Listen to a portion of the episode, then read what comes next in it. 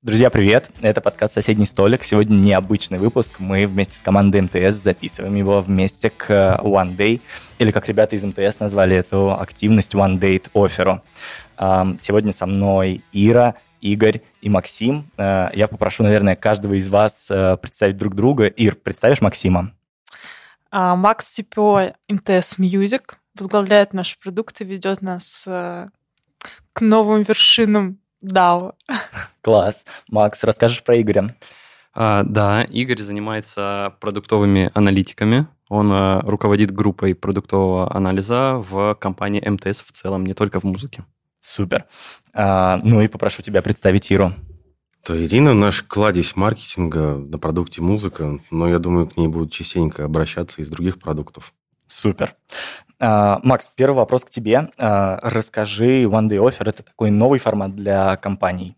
Насколько я знаю, для МТС это не новый формат. В прошлом году запускалось что-то похожее, но в этом году решили сделать еще масштабнее, еще лучше, потому что, видимо, формат понравился как людям, которые приходят и хотят найти работу, так и самой компании МТС. А, поэтому для меня лично, как для сотрудника МТС, это действительно история очень новая и масштабная, потому что я сейчас получаю очень много откликов резюме, и все это нужно в течение суток а, обработать и дать обратную связь. Слушайте, а почему вообще возникают такие форматы? Кандидатов не хватает?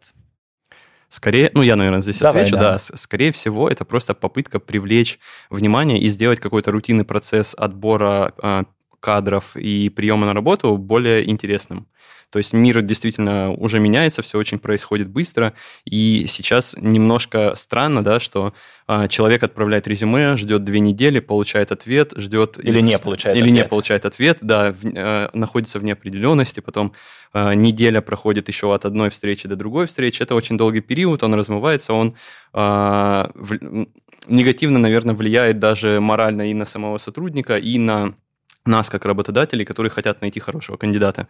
А, поэтому был придуман такой быстрый формат, когда а, вы за один день действительно можете проделать всю работу от знакомства до тестового задания и понять, подходите вы друг к другу или нет. Угу. Ир, наверное, тебя спрошу. Расскажи, а как ты считаешь, вообще кандидат всегда должен получать ответ на там, свое резюме, на свой отклик? Вот сейчас вне контекста one day offer даже. Да, ты знаешь, я думаю, что должен получать. К сожалению, это не всегда так происходит, но там мы со своей стороны всегда стараемся. Это наш какой-то личный выбор. Угу, угу. То есть МТС всегда сотрудник получает отклик, э, отклик на свой отклик. А, не могу говорить за весь а, МТС, но мы внутри команды, да, стараемся делать именно так. Класс. А можно я, пользуясь случаем, Давай, да. передам привет компании Redmond Robot? Угу. Дело в том, что года лет пять, наверное, назад, когда я ходил к ним э, собеседоваться на одну из вакансий, мне дали очень подробную обратную связь в конце, то есть прям со списком литературы, с местами, где у меня проседает, что мне надо прокачать. Uh-huh. И у меня был прям э, большой файлик в, в тудушке, что мне надо сделать, чтобы прочитать, какие курсы пройти. И, ну вот, Потом я стал продуктом благодаря в том числе им, за Вау. то, что они мне то дали вот такую обратную связь. Помог прям раз, да. развиваться. Да, поэтому вот пользуясь случаем, спустя пять лет я передаю им привет и благодарность. Очень круто, очень круто. А, хочу спросить про то, как вы подходите к процессу найма и вообще как вы отбираете сотрудников. Э, Игорь, наверное, здесь тебе слово в первую очередь. Ну, у нас очень сложный процесс найма, потому что компетенции и направления очень э, разносторонние, и найти универсального солдата довольно-таки сложно. Плюс универсальные солдаты, они будут постоянно бегать по продуктам, и их эффективность будет минимальной. Угу. Поэтому мы делим все по направлениям и подбираем специалистов точечно под эти направления. Кто-то занимается исследованиями, кто-то визуализациями, кто-то техническими заданиями и работой с данными. Это помогает ускорить процесс э, в рамках одного продукта. То есть первая часть сделана, она передается дальше, и продукт нон-стопом в работе. Вот. Э, сам найм происходит именно в нащупывании того, э, какая у человека сильная сторона среди вот всей этой профессии digital-аналитиков. Как раз-таки делаем тестирование, проводим очные собеседования, естественно, нащупываем soft skill ы. Э, мы в меньшей степени на них опираемся, потому что все люди индивидуальны, и мы принимаем, грубо говоря, всех. Uh-huh. Да? Но это тоже один из плюсов для кандидатов, помимо там hard skill ов, э, на которые мы обращаем внимание. Тестирование бывает сложные, бывают простые, бывает в первом же собеседовании понятно, что это наш человек. Uh-huh. А бывает так, что очень сомнительные истории мы начинаем тестировать один, два, три раза. Особенно, когда видим, что на собеседовании человек говорил одно, но задание он выполняет безукоризненно. Есть вопросики. И поэтому приводим его ко второму собеседованию, э, задаем какие-то точные вопросы по тем компетенциям, о которых он ранее умолчал, и тем самым складываем финальный фидбэк для него и тоже стараемся максимально всем давать обратную связь, потому что как положительная, так и отрицательная обратная связь – это только плюс для кандидата и для угу. нас в том числе. Угу. Ир, вообще кажется, что в МТС, да и, наверное, в любой другой корпорации нужны такие максимально точечные специалисты с очень э, узким набором навыков, а не с каким-то широким, но поверхностным знанием. Это так? А, ну, скажем так, у каждой команды какие-то свои фокусы, свои приоритеты, поэтому действительно, вот когда мы, например, собеседуем, да, э, то смотрим прежде всего на потенциал развития человека и на его способность а, узнавать новое, а, учиться, да, ну, это ключевой момент, потому что как бы сложно найти прям таки готового специалиста, который там идеально впишется в команду, да, вот такой потенциал развития, это прям ну, важно чекать. Угу, угу. Максим, расскажи, как э, устроен процесс найма в продукт, там какие-то особенные компетенции, какие-то особенные тестовые, э, как вообще вы э, нанимаете продуктов? Угу. А, да, а, это хороший вопрос. А, на самом деле процесс найма в продукт, он оттачивался со временем. То есть, а, когда приходят кандидаты, и ты с ними проводишь собеседование, это прокачивает как кандидата, который учится отвечать на вопросы, так и а, интервьюера, который учится задавать нужные uh-huh. вопросы. И а, как бы чем больше собеседований я проводил, тем более точечно у меня уже был вопрос, и я понимал, зачем я его задаю и что я хочу услышать в ответ. К продуктам у нас есть требования следующие. Они проходят э, интервью по а, нескольким направлениям. То есть мне важно, во-первых, понять, а, пошел бы ли я с ним в бар. Ну, условно uh-huh, такое обозначение. Uh-huh. То есть подойдет ли он команде по в целом по своему менталитету, да, там, по чувству юмора, еще по каким-то таким неформальным признакам, то есть смогли бы мы вот с ним вместе куда-то съездить, э, как он себя будет комфортно ли чувствовать в нашей команде. Это первый момент. Дальше это софт-скиллы, хард-скиллы, это вопросы а, немножко по, по аналитике, по цифрам, по исследованиям. То есть это вырванные из контекста вопросы по а, по, по нескольким сферам из жизни продукта. И как бы продукт должен ответить на вот эти случайно вырванные вопросы.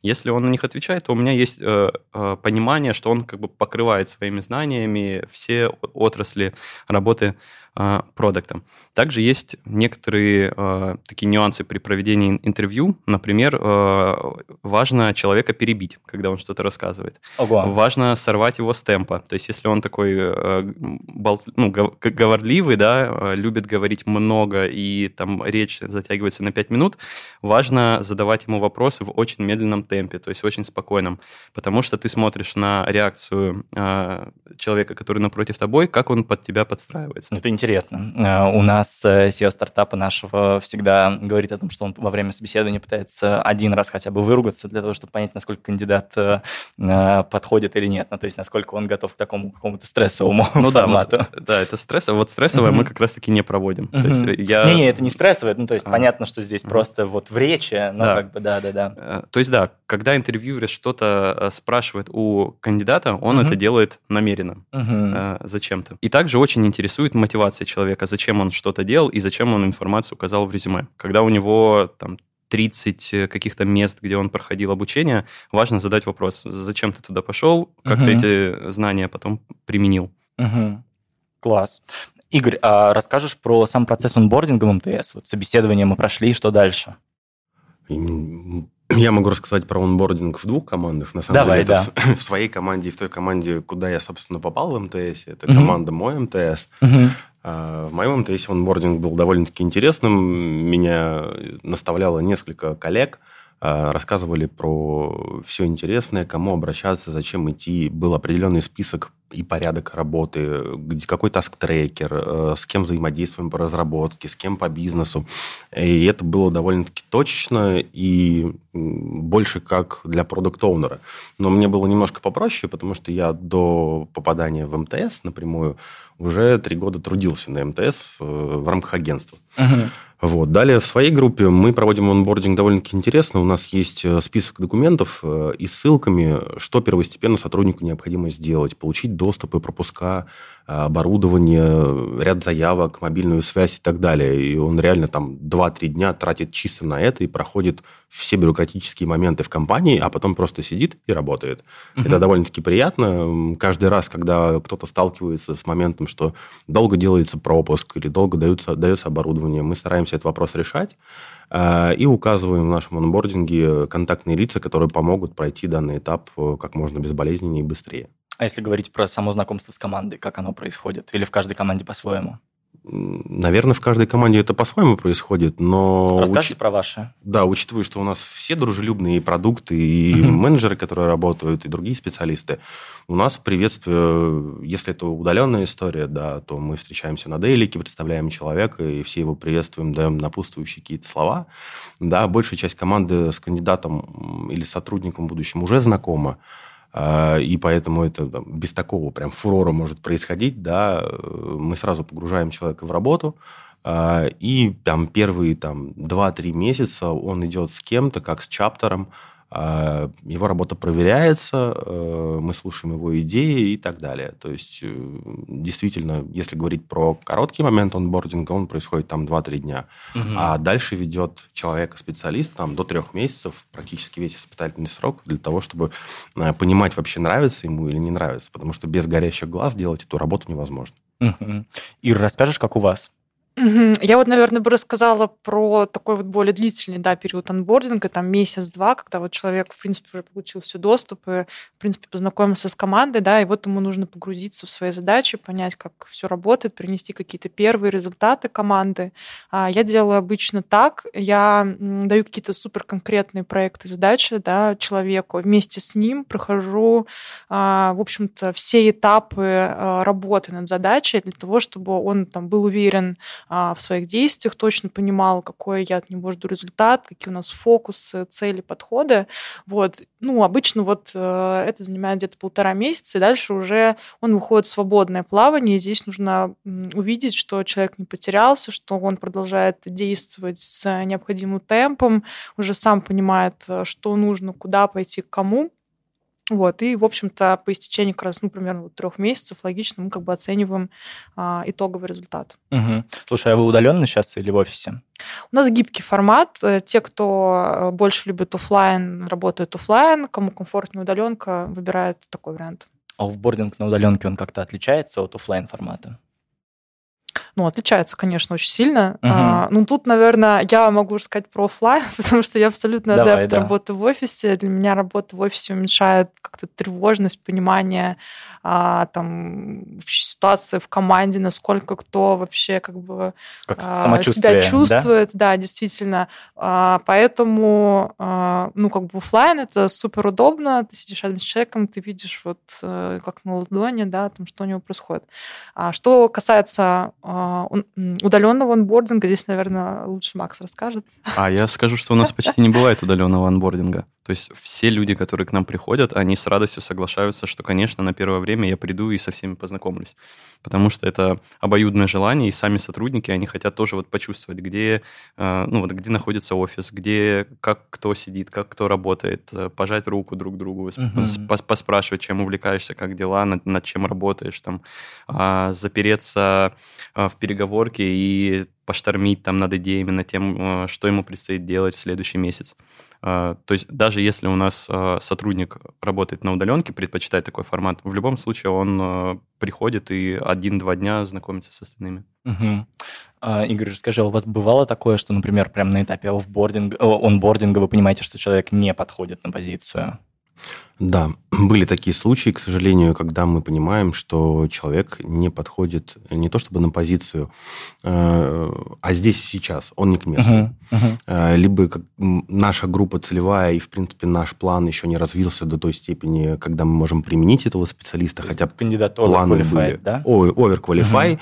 А, и это ок, с таким uh-huh. можно работать, но просто под такого на данный момент нет задач. Uh-huh. И зачем просто он сидит и скучает, он сам приходит и говорит, ну я так не могу. Uh-huh. И, ну и тогда мы друзьями расстаемся. Uh-huh. Бывает, когда действительно э, не, хватает, не хватает квалификации. Uh-huh. Но здесь мы всегда ищем э, по категории работ, которые он может выполнять, и ищем в нем потенциал. Uh-huh. Потенциал мы готовы развивать. У нас есть сейчас в группе сотрудники, да, у которых действительно очень высокий потенциал, очень высокая планка, которую они могут достичь, и мы стараемся максимум вложить в них для того, чтобы они чувствовали себя комфортно и понимали, аналитику со всех сторон. Насколько честно получается коммуницировать с такими сотрудниками? Ну, то есть говорить о том, что ты сейчас вот не очень дотягиваешь, но давай мы тебе поможем. Мы за правду. Угу. Мы стараемся не выбирать слов, не то, чтобы мы там лепим что угодно, да? Да. Мы за любую обратную связь, положительную или отрицательную. Для аналитика это должен, должна быть точка роста. Угу. Если он по софт-скиллам это воспринимает как обиду, это печальная история. Мы стараемся объяснить, что на это не надо обижаться. Если ты чего-то не знаешь, ты должен открыто об этом говорить, потому что это твоя точка роста. Здесь мы поможем, здесь мы научим. Если ты будешь делать вид, что ты умеешь, значит, у тебя будут задачи на эту тему. Ты просто их не сможешь выполнить. Угу. Ир, расскажи, как растут в твоей команде и как росла сама ты. О, это, конечно, интересная история, потому что я пришла в МТС а, полтора года назад а, развивать партнерку по ряду сервисов Какая была МТС. позиция? Бизнес-девелопмент. Uh-huh. Вот, собственно, но было не так интересно работать вне продуктовой команды, потому что для того, чтобы развивать дистрибуцию, на самом деле во многом нужно работать плотно там, с продуктом по а, функционалу, там, по вообще стратегии этого продукта, да, вот. И в какой-то момент мне очень захотелось а, перейти в команду продукта, у меня была на тот момент такая возможность, я пришла в команду музыки, а в этот момент Макс тоже к нам присоединился, вот, и стало гораздо, гораздо интереснее. Угу. А чем ты занималась до этого? Я работала в рекламе, в медиа, делала спецпроекты для разных партнеров. А, вот, поэтому, в общем-то, ну, а, мне было очень интересно сосредоточиться над одним продуктом. И сейчас ты переросла в роль человека, который отвечает за весь маркетинг да. MTS Music. Вау. Да, все верно. Вау, это очень круто. А, Макс, расскажешь, как развивался ты? А, да, у меня рост был линейный. Я приходил на позицию продукта, а потом вырос вместе с продуктом. Ого, то есть э, ты прям достиг э, CPO, и у тебя э, ты сначала приходил на позицию без команды, и сейчас у тебя уже команда. Да, да, я, я, я сам был про, просто один uh-huh. продуктом, который делает продуктовые задачи, а теперь у меня уже есть команда продуктов. Какая у тебя команда? Которые а, пока что из одного человека, uh-huh. но мы как раз таки и набираем, и в uh-huh. рамках One Day Offer мы да. ждем еще и продуктов, и проектов, и а, других специалистов. Всего команда будет 23 человека. Вау, это очень круто. Э, это вот за год вы планируете нанять сейчас? Да мы за месяц. За месяц. Это прям очень амбициозный найм. А, ну, на самом деле, да. Мы начали искать где-то в октябре. Часть э, позиций закрыли, а часть хотим закрыть сейчас. Очень здорово. Можно еще донести Давай, мысль? конечно. А, хорошую вещь подчеркнул Игорь. Я хотел, чтобы слушатели это услышали, что если, например, э, кандидат не прошел э, собеседование, это не значит, что он плохой кандидат. Uh-huh. То есть, если ты там не попал, например, на продукта в МТС, это не значит, что ты плохой продукт. Просто здесь и сейчас под какие-то определенные контек... требования в контексте, в наши ожидания, ну, в контексте роста продукта, ты, ты не попал, говоря. да. Угу. Просто мы ожидаем, мы ожидаем, что человек закроет нам какие-то работы, и у него какой-то будет профиль. Но э, просто человек, значит, попался немножко другого профиля. Это не значит, что он плохой. Угу. А, обязательно найдет себе другую компанию, где мейдж будет прям стопроцентный. Здесь, кажется, самое главное получить вот эту обратную связь а, именно вот нанимающего менеджера. Да, получить обратную связь и не обижаться на нее, воспринять угу. ее с благодарностью именно как э, то, что надо прокачать, поработать и, и, и идти дальше. Угу, угу. И расскажи, как растут в маркетинге. Берут и делают. Да? да. Ну, потому что я отвечаю за команду роста. Мы беспрестанно придумываем, что бы нам еще сделать, чтобы вырасти, да, и просто тестируем гипотезы, масштабируем то, что работает. Это, в общем, основная ценность, основной подход. А, поэтому, в общем-то, да, ну, как бы постоянно, постоянно думать, постоянно искать какие-то новые каналы, методики, смотреть, как это работает на рынке, что делают конкуренты, экспериментировать. Угу. Расскажи, какая у тебя сейчас команда? А у меня сейчас команда из пяти человек. Мы ждем еще одного. Угу. Вот команда буквально вот недавно вышла. А, вот сейчас мы все работаем для того, чтобы как бы такой вот организм, да, настроить, а, выстроить совместную работу. Вот такой вот период становления. Угу. Когда такие маленькие команды, это чаще всего только синьор-специалисты, только самые-самые высокие специалисты, или вы можете брать и джунов и обучать их внутри? И то, и то. Да? Мы делаем и то, и то, потому что, ну, как бы, действительно, ну, как я уже упомянула, для такой команды учитывающие вот как бы внутреннюю структуру да, нашей компании, сложно найти. Да? То есть мы и обучаем, там у нас есть классный пример, когда человек вырос со стажера, Угу. а сейчас в менеджера по маркетингу, и на самом деле ну, очень хорошая динамика, очень большой вклад как бы, в результаты команды. Вот. И в то же время мы нанимаем и синьор, потому что без этого нам не выйти на нужную динамику по как бы по задачам. Угу. Макс, расскажи, как устроена работа со стажерами внутри продуктов. В целом, я так понимаю, что там junior product – это довольно редкая позиция. Junior Product — это, наверное, действительно довольно редкая позиция, потому что трудно определить, что такое junior. Мгм. Некоторые а, называют себя junior продуктами просто когда они хотят сменить сферу деятельности. То есть, Мгм. например, ты был электриком, и теперь ты junior продукт, потому что ну, ты как бы обозначил, что ты хочешь быть младшим продуктом.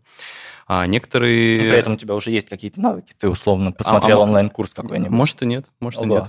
Просто это, это как бы заявка человека. Просто я, Мгм. я хочу быть младшим продуктом, и он делает свое резюме как на junior продукта.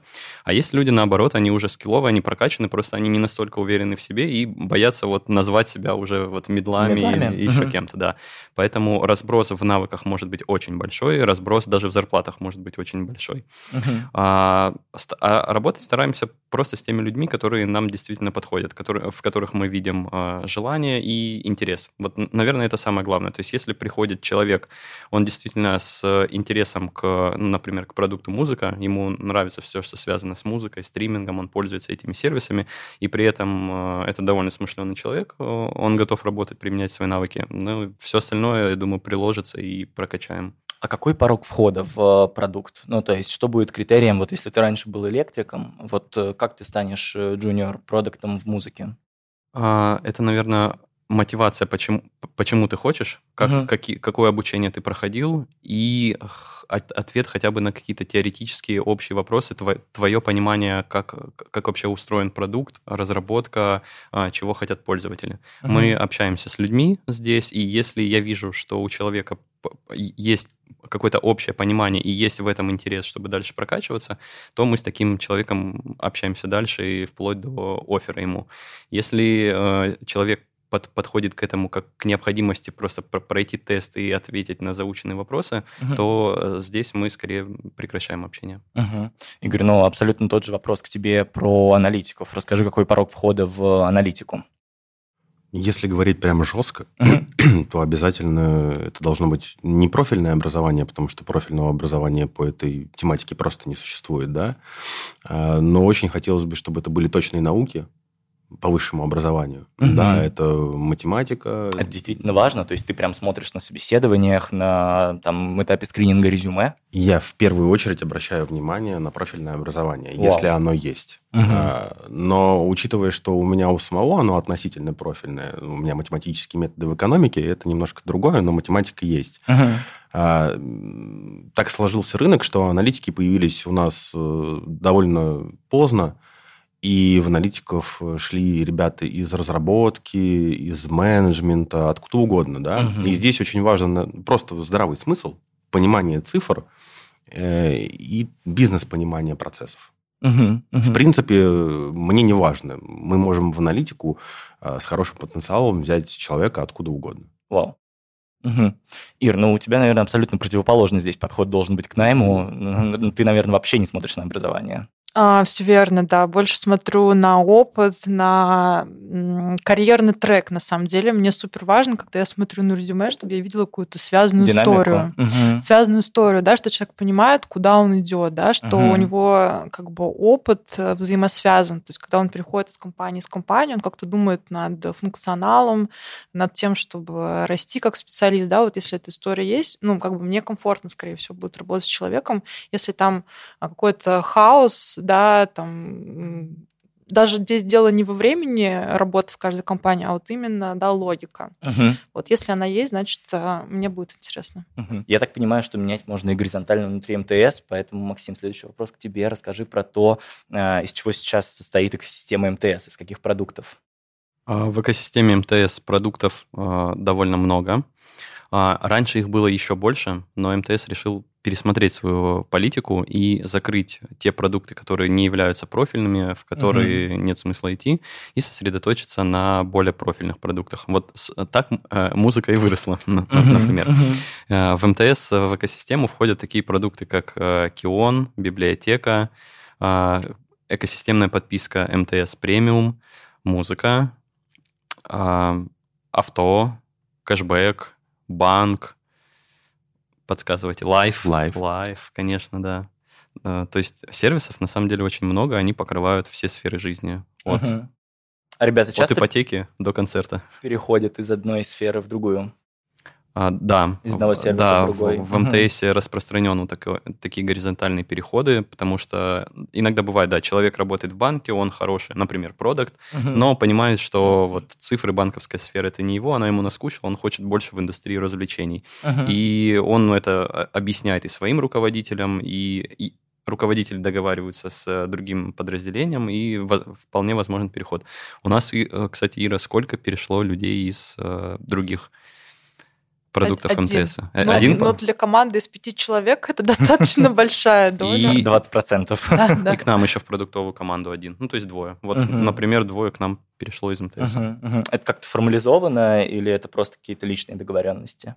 Это сначала это личные договоренности, то есть э, человек должен сказать своему руководству открыто, что он сам хочет перейти Ух, в такой-то Страшно, продукт. а если не получится? А, ну, насильно же никто его не будет uh-huh, держать. Uh-huh. Вот. То есть сначала он э, говорит, что он хочет перейти, а, говорит об этом нам и своему руководству. Мы, возможно, общаемся с руководством и тоже договариваемся, что мы никого не переманивали, uh-huh. человек захотел, и никто... А, ну, все, все согласны, что этот человек перейдет. А дальше уже э, упрощенная процедура перехода, так как сотрудник уже работает в МТС, и там просто меняется продукт э, в документах, и э, он переходит. Угу. Класс. Ира, расскажи про то, как вообще различается корпоративная культура в разных подразделениях МТС. Угу. Но могу сказать, что в нашем подразделении, мне кажется, царит такая стартаперская атмосфера, потому что мы департамент развития цифровых продуктов, да, в общем, мы должны показывать большую динамику по росту, и тут как бы нет готовых решений, угу. нет готовых процессов, ты действительно должен придумывать что-то новое, чтобы достичь того результата, который мы должны достичь. А, вот, поэтому это отличается, конечно, от тех департаментов, которые отвечают за более консервативные стримы бизнеса МТС, да, вот, а, поэтому так. Угу, класс. Игорь, расскажи про атмосферу именно внутри вашей группы аналитиков. А, это тоже какой-то стартаперский дух? Да, мы не консерваторы. На самом деле мы готовы использовать и испытывать новые инструменты, несмотря на тот стек инструментов и подходов, которые у нас уже есть. Мы всегда идем в эксперименты, и старшие специалисты вместе со мной что-то мы постоянно тестируем, внедряем, привлекаем разработчиков продуктов, там и с музыкой такое было, и мой МТС активно идет в эту историю. То есть разработчики, разработчики сами заинтересованы, допустим, просят повышать их скиллы э, в работе с кодом по аналитической тематике для того, чтобы данные задачи проходили быстрее. Угу, угу. Класс. А, Максим, ну, следующий вопрос к тебе. Расскажи, почему вообще МТС идет в музыкальные сервисы? Ну, то есть, почему а, именно МТС идет туда, во-первых. Во-вторых, а, расскажи про то, а, насколько получается. Ну, то есть, очень хочется узнать, насколько вы можете конкурировать с кем-то прям большим. Хороший вопрос. Часто его задают. А, МТС идет в музыкальные сервисы, потому что МТС строит свою экосистему. IT-экосистемы стараются выстраиваться вокруг частотных сервисов, которыми пользователи пользуются каждый день. Mm-hmm. Например, это кино и сериалы. Э, человек каждый день смотрит э, фильмы вечером после работы, поэтому он контактирует с компанией, которая ему эти сериалы предоставляет, и пользуется ее услугами. Если к сериалам добавить еще что-то в подписке, то ты, э, с большей вероятностью ты продолжишь пользоваться именно этими сервисами. Например, у тебя есть какой-то кэшбэк на банковской карточке, и сериалы от этого производителя ты смотришь, и еще у тебя там доставка продуктов, например, есть. Вот. Поэтому IT-экосистемам э, нужны э, частотные сервисы. Музыка как раз является таким частотным сервисом. Это музыку мы слушаем утром, когда едем на работу, когда находимся на работе фоном, когда делаем дома уборку. То есть вообще постоянно, и это контакт с пользователем. Вот, поэтому для, для экосистемы это э, вот такой вот высокочастотный сервис, uh-huh. и который к тому же приносит э, радость и удовольствие пользователям. Можем ли мы э, конкурировать с какими-то большими игроками? Здесь э, вопрос в, опять же, в экосистемном предложении. То есть, если брать отдельно сервис музыку, а, МТС музыка, то здесь, конечно, все очень сложно, потому что есть ряд игроков, а, все очень тоже хорошие, развитые на рынке много лет. Некоторые из них а, являются известными во всем мире, да, ну, не будем называть да. э, эти сервисы. Э, и у каждого игрока есть какие-то свои отличительные особенности. Кто-то предоставляет высокое качество звука, э, кто-то встроен в э, железную экосистему, кто-то дает э, хорошие рекомендации. Поэтому здесь конкурировать сложно, но если сделать очень интересное экосистемное предложение, когда человек может подумать, действительно, зачем мне пользоваться вот продуктом от шведской компании, когда у меня за в подписку может входить и интернет безлимитный, и музыка, и сериалы я еще посмотрю там, то здесь это человеку действительно может быть интересно, и на этом можно вырасти. Получается, МТС-музыка как сервис должна влиять на все другие продукты экосистемы. А все другие продукты экосистемы должны влиять на музыку. Расскажи, как это происходит. А, все продукты должны а, расти, должны быть интересными с точки зрения контента, который они предоставляют, удобными для пользователя функционала, а затем предложить пользователю какое-то, э, сделать для пользователя какое-то единое предложение, например, в экосистемной подписке, когда uh-huh. ты платишь как будто за один сервис, а пользуешься и всеми остальными тоже. Uh-huh. И тебе выгоднее и удобнее пользоваться всеми сразу, чем каждым по отдельности. Можешь рассказать, как вы формулируете свою задачу вот именно перед маркетинговым подразделением сейчас? А, мы хотим понять, какие мы относительно других игроков на рынке а, в коммуникациях. Угу, угу. Класс. Игорь, расскажи про то, как э, аналитика влияет на продукт, э, как вы вот, э, как именно вы, как подразделение аналитики встраиваетесь и в экосистему МТС в целом, и как вы влияете на развитие МТС Music? Экосистемно мы встраиваемся таким образом, что определена единая таксономия для всех продуктов, в принципе. То есть мы занимаемся сбором данных э, из продукта в продукт э, в единых категоризациях, в единых вот неймингах. Знаешь, мем очень интересно, далее. ничего не понятно. Хорошо, давай так проще пойдем. У нас единый набор инструментов, компетенций uh-huh. и порядок работы с продуктом, независимо от того, это мой МТС, музыка, Кион uh-huh. и так далее. То есть есть этапность, есть ответственные, э, и есть инструментарий, которым мы пользуемся. То есть выверенный подход, назовем uh-huh. это так. Uh-huh. Соответственно, мы все это дело внедряем, а дальше, имея данные, мы уже идем в анализ, в рекомендации, в сплит-тестирование и так далее. А если говорить конкретно про музыку, то сейчас мы э, ждем определенных доработок, которые мы спланировали вместе. Э, мы их делаем и приступаем как раз-таки к части анализа. Э, у Иры появятся данные полноценные как раз-таки и для маркетинга. У Максима появится, в принципе, верхнеуровневое общее понимание всех цифр, которые мы сейчас внедрим. А, и э, самое главное – это проверять в продуктовой работе, то есть не забывать про нас, а проверять свои гипотезы угу. и получать подтверждение в цифрах. Угу. Это вот самое прямое влияние на продукт, которое может быть. У нас довольно-таки квалифицированные продукт-оунеры и владельцы продуктов в принципе, и драйвен подход для них э, не просто на слуху, они им пользуются. Поэтому мы идем в сторону цифр, и все гипотезы подтверждаем тестами и исследованиями. Угу. Максим, а можешь, наверное, сформулировать э, про э, то, как вообще развивается сама динамика роста продукта? Ну, то есть вот описать всю эту связку. Аналитика, продукты, маркетинг. Вот как, как эти три подразделения между собой взаимодействуют, допустим, на примере того, что вы вводите какую-то новую фичу? Угу. А, да, здесь на самом деле все очень просто. Я в подробности не буду вдаваться, да, верхнеуровнево опишу. А, продукт думает, что такого сделать в продукте, а, чтобы он стал лучше есть какое-то проблемное место. Он его или невооруженным глазом нашел, или провел интервью с пользователями, или просто подсмотрел конкурентов. Uh-huh. А, он думает, что это топ-фича, которую нужно реализовывать. Он э, ее с помощью команды разработки делает. Потом с помощью... Как он приоритизирует? Ну, то есть у него уже, наверное, много идей. А, да, ну, есть различные фреймворки по приоритизации. Ну, uh-huh. Например, он просто смотрит, на какую аудиторию это повлияет, насколько он верит в то, что это действительно сработает, э, и насколько труднозатратно, труднозатратно это будет делать. То есть, если это сделать легко, это на миллионную аудиторию выкатится, и он уверен, потому что он все проверил э, и провел интервью, то он берет именно эту фичу. Он советуется в этот момент с аналитиками, с маркетологами? Зависит от фичи. То есть некоторые вещи он сначала делает, а потом с помощью тестов, уже с помощью аналитиков проверяется и смотрит. А какие-то вещи можно предсказать, и тогда сначала идут к аналитикам, а, просят посчитать, а, подумать, э, как это там э, спустя полгода, например, год повлияет на продукт, сделать какой-то прогноз и потом уже катить. Например, сделали фичу, э, выкатывается в основном тест, угу. на какую-то часть пользователей. И с помощью аналитиков мы уже смотрим результаты, как эта фича э, повлияла, повлияла, повлияла ли она на то, что мы хотели.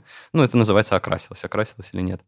Вот. После того, когда мы видим, что действительно все сработало, мы готовы катить это на 100% пользователей, и мы идем к Ире и говорим, мы выкатываем такую фичу, кажется, uh-huh. это как раз то, о чем нужно миру рассказать. Uh-huh.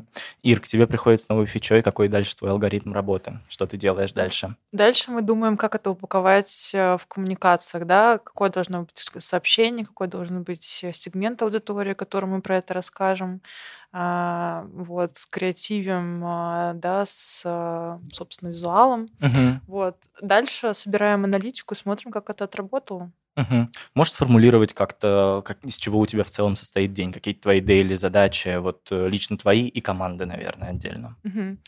Ну, наверное, а, важный момент – это наши метапы, которые происходят раз в две недели, когда, когда мы все собираемся и… С командой? Да, да, да, и обсуждаем, собственно, у кого какие проекты произошли, какие результаты были, какие планы. А, вот, собственно, так как у меня сейчас а, там вышло пять новых человек, то достаточно большое время занимает синки тет-а-тет, да, на двоих, uh-huh. потому что очень важно понимать, как человек себя чувствует, насколько он вообще понимает, да, куда он движется. Вот, поэтому я сейчас уделяю очень много внимания. Вот, и плюс у нас идет э, стратегия, э, соответственно, с вертикалями, да, то есть нам необходимо синхронизироваться по performance-продвижению, э, по имиджевым коммуникациям. Вот, и здесь идет а, ну, такой brainstorming постоянный, да, с нашими коллегами, где мы приносим им наше видение, там они дают нам фидбэк, а, и, собственно, да, происходит это условно работа. с основной командой МТС. Да, ну, угу. да, это то есть такая вот кросс-командная работа. Угу, угу. В продукте есть что-то такое, когда вы обсуждаете какие-то новые фичи с, э, там, с другими подразделениями, с другими командами?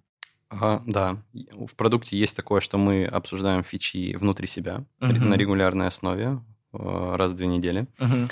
А, а также есть постоянно встречи, да, когда мы с другими продуктами связываемся и придумываем какие-то идеи, как мы можем друг другу помочь, интегрироваться и что-то сделать. У меня на самом деле где-то вот ну, четверть рабочего времени как раз и состоит из таких встреч. Когда мы продумываем, что на горизонте там одного-двух лет мы можем такое совместное выкатить и что может быть полезно рынку. Ого, у вас настолько далекий горизонт планирования? А, просто реализовывать это довольно долго. То uh-huh. есть, если мы встретимся сегодня и обсудим, значит, uh-huh. мы там только спустя месяц-два начнем разрабатывать и, ну, а там уже как видно будет. Поэтому uh-huh. мы сразу, да, закладываем, что если то, что мы обсуждаем сейчас, это примерно через год только будет. В релизе. Да, поэтому вот на- на- надо все оценить. Как мы это Вау. сможем быстро проверить, и будет ли это актуально вообще через год. Мгм. А, как э, с такими темпами обгонять рынок? А, Или у всех примерно так и устроен А процесс? для этого есть продукты, которые работают э, уже по спринтам здесь и сейчас, каждые две недели выкатывая какие-то новые фичи. Это отдельная команда. Да, ну это как раз как моя команда. Мгм. А ну вот мой горизонт это какие-то более верхнеуровневые вещи просто обсуждать. Мгм, мгм. А какой горизонт у команды маркетинга?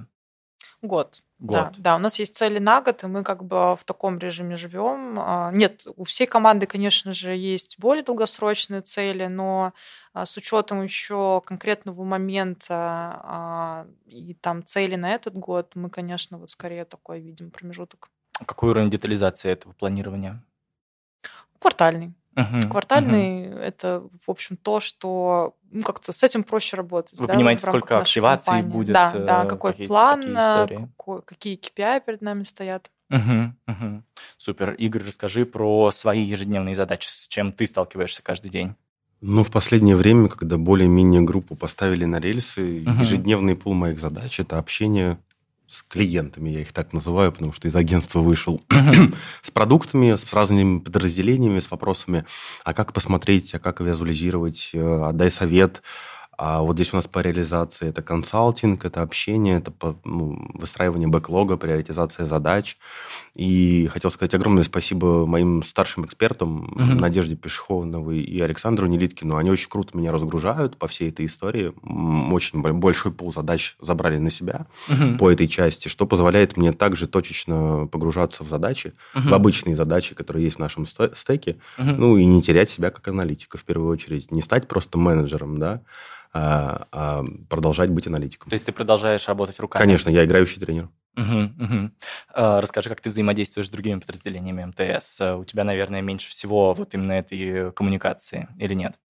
Коммуникации очень много как раз-таки. Мгм. Да, если говорить про владельцев продуктов, да, Мгм. то здесь коммуникация на уровне их гипотез, э, хотелок, э, там, бэклога, времени в нем, какие-то договорные истории в основном, да. Очень часто общаемся с командами разработки. Это, Мгм. наверное, самый большой пул. Ну и по отчетностям. Мгм, мгм. Класс. А вы все, получается, продолжаете делать что-то руками? То есть э, и прям буквально э, там условно ты генеришь какие-то новые фичи в продукт? Да. То есть на это э, чем дальше, тем меньше времени. Да. Но стараюсь это делать, потому что иначе чувствуешь себя как будто в отрыве немножко от, от, от самого процесса. Ну и мне кажется, знаешь, Да. у, у каждого из нас, как у сложившихся специалистов в своей сфере, есть такое опасение, вот у меня оно есть, да, когда рынок может потерять, в принципе, неплохого аналитика и приобрести такого себе менеджера. Ага. И вот нужно поддерживать этот баланс, чтобы всегда быть в тренде. Ир, а ты? Да, у меня тоже такой же этап, э, когда ты погружаешься супер глубоко в каждый проект, но потому что все-таки команда новая, да, как я описывала вообще процесс онбординга, да, здесь важно а, с человеком все-таки какое-то время проходить а, ну, все этапы. Вот Сейчас м, ну, у меня это происходит. У тебя сейчас больше менеджерских задач. А, да. А Вот как не стать все-таки менеджером? Как э, не потерять какой-то свой профессиональный навык и не захлебнуться вот в этом менеджерском потоке, когда команда развивается? Пока, М- по- пока Мне нет. кажется, что мы еще просто не дошли до этого момента, возможно. Не, Важно, наверное, просто принять, то Мгм. есть, э, что это то, что мы хотели. То есть это этап вырасти. эволюции. Это этап эволюции, да, важно научиться просто принять себя в, в этом, э, что ты теперь менеджер. И, но, но при этом не ограничивать себя какими-то рамками. То есть, если ты хочешь что-то делать руками, то, Мгм. пожалуйста, настрой свой э, процесс и рабочий день так, чтобы ты и командой мог управлять, и руками что-то поделать. Мгм. А это не тормозит, когда ты что-то делаешь руками? Нет, Это наоборот развивает? нет, да, если все поставлено на рельсы и команды уже работают сами, ты им даешь обратную связь, они тебе и все замотивированы и работают, то ты вполне можешь и что-то поделать руками в, в свое ну, так называемое свободное рабочее время. Мгм. Слушайте, я не понаслышке знаю, что когда у тебя там какая-то стартап-культура, э, очень сложно выстраивать процессы. Э, Игорь, расскажи, наверное, э, как выстроены процессы у тебя, и, может быть, будет круто, если ты поделишься какими-то основными своими э, болями вокруг процессов. Ты имеешь в виду процессы внедрения наших компетенций в Да, продукты? да, да. Здесь все начинается с момента технологического стека Мгм. и понимания того, какие продукты и какие работы над этим продуктом необходимы. Мгм. Если мы говорим про компанию, у которой есть там какой-то монобренд, Мгм. это всегда очень легко подъемная и быстро подъемная история. Мгм. Когда мы говорим там про большую группу и такого гиганта, как МТС, Мгм. когда у нас на борту более 200 продуктов, и они все разные, то есть категоризировать их однозначно нельзя, то здесь процессы довольно-таки сложные, Мгм. потому что нужно всем это правильно внедрить, правильно преподнести, а потом все это правильно собрать. Мгм. И мы же отвечаем на вопросы не только продуктологов или конкретного продукта, да, А перед нами стоит задача ответить на вопросы топов, ответить на вопросы руководителей центров, директоров деп- департамента, и причем в общем, Мгм. по всем продуктам. Это довольно-таки сложно, и здесь э, нужна мотивация. Э, Нужно иметь внутри стержень, э, чтобы сидеть и работать больше, чем 8 часов. Честно скажу, у ребят, наверное, это также происходит. Да? У нас ненормированные рабочие дни, и вначале нужно очень много времени потратить на то, чтобы эти процессы выстроить. Мгм. Максим, расскажи, а у вас есть какое-то ощущение стартапа внутри корпорации? Это вот оно? У нас абсолютно есть, да.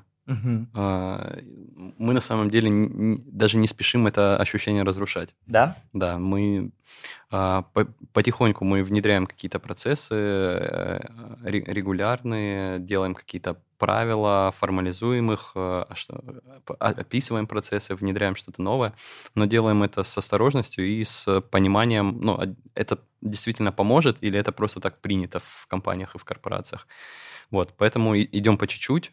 А, Есть и обратная сторона медали. Некоторые ребята жалуются, что слишком уж э, как-то свободно, вольготно. Мгм. Нужно вот, чтобы меня взяли и сказали, что я... при- Поставили на рельсы. Да, прям. поставили, что да, я прихожу на встречу в этот день, в этот день, в этот день, мне тут все рассказывают, тут мне ставят задачу, тут мне дают оценку, как я эти задачи выполнил. Кто-то привык больше к такому.